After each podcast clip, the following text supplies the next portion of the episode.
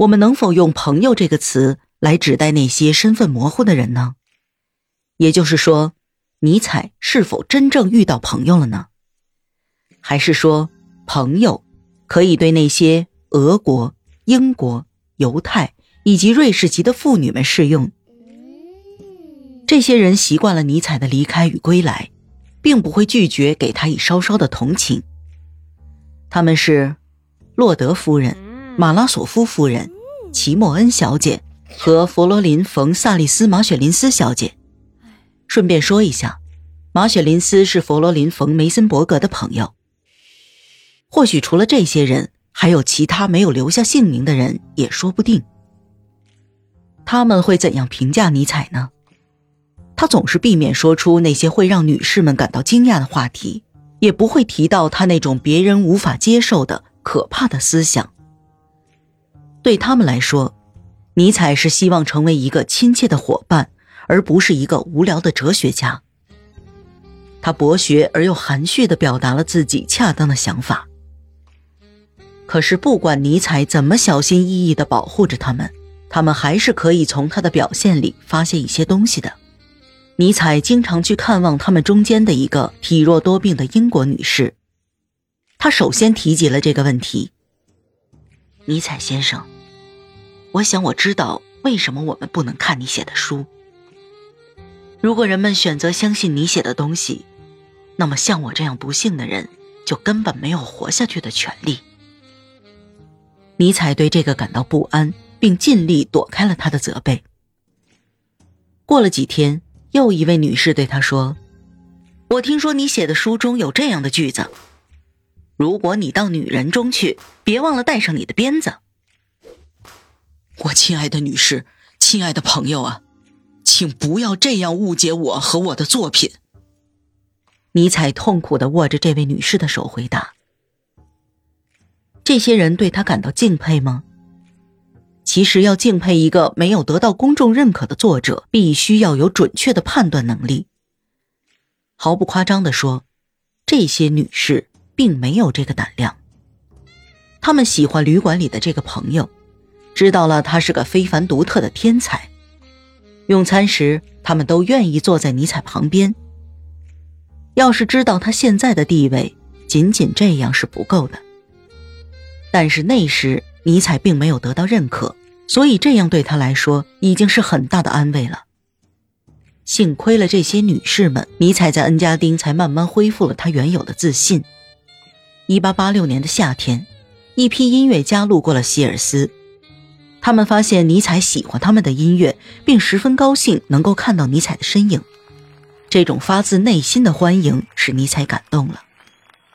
他给彼得加斯特写信时说：“我知道。”那些艺术家们是为了我而歌唱演奏的。要是一直这么下去的话，我会被他们宠坏的。有一个东方的故事这样说：一个国王化了妆之后，在自己的领地上旅行，他不会被认出来，但总是能够引起别人的猜测，因为他天生有一种国王的尊严，这使人们不得不对他感到了敬仰。在这个旅馆里，尼采就像是那个国王，虽然化了妆，但是仍然能被别人给予尊重。然而，这是一种十分卑微的安慰。这些女士们的尊重就能使尼采的痛苦得到缓解吗？尼采正处在他生命中十分重要的阶段。这时候，无论他怎么逃避，终究会认识到，命运给了他什么，拒绝给他什么。他不得不把心中留存的一点希望抛弃。他写信给彼得加斯特说：“最近我感到十分悲伤，忧郁经常让我睡不着觉。”这是一封很短的信，但是他给妹妹的信却很长。他的信中充满了可怕的力量，以及那些难以名状的孤独。那些朋友们都在哪里？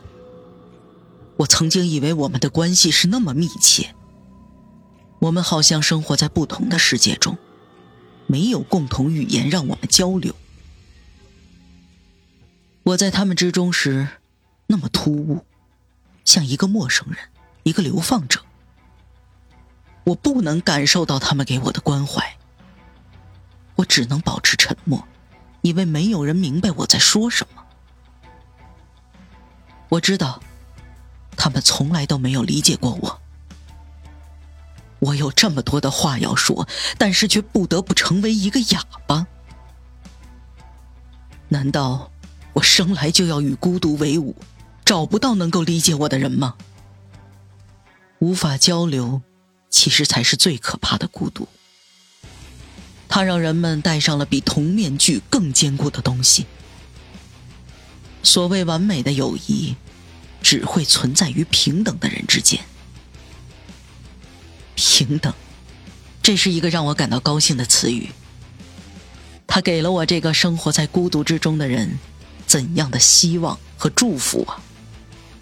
虽然我这么与众不同。也没有遇到过同类和知音。不过，我是一个快乐的探索者，我愿意去探索未知。在过去的时光中，我自认为找到了朋友。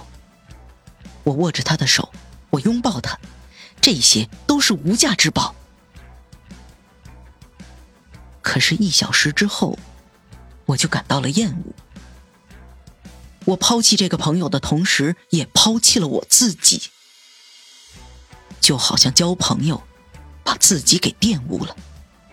一个思想深刻的人身边需要朋友，除非他已经有了一个上帝。可是我既没有上帝，也没有朋友。唉，我亲爱的妹妹啊，你的那些朋友们，现在还是你的朋友吗？抱歉，我向你发了牢骚。这是我对上次旅行的宣泄。我的身体不好也不坏，只是受伤的灵魂感到饥渴难耐而已。给我一些愿意理解我的朋友吧，这会对我的健康有利的。在这里，我们得让生活自然的进行下去。那两个英国妇女和那位俄国的音乐家已经回来了。这位俄国女士病得很重。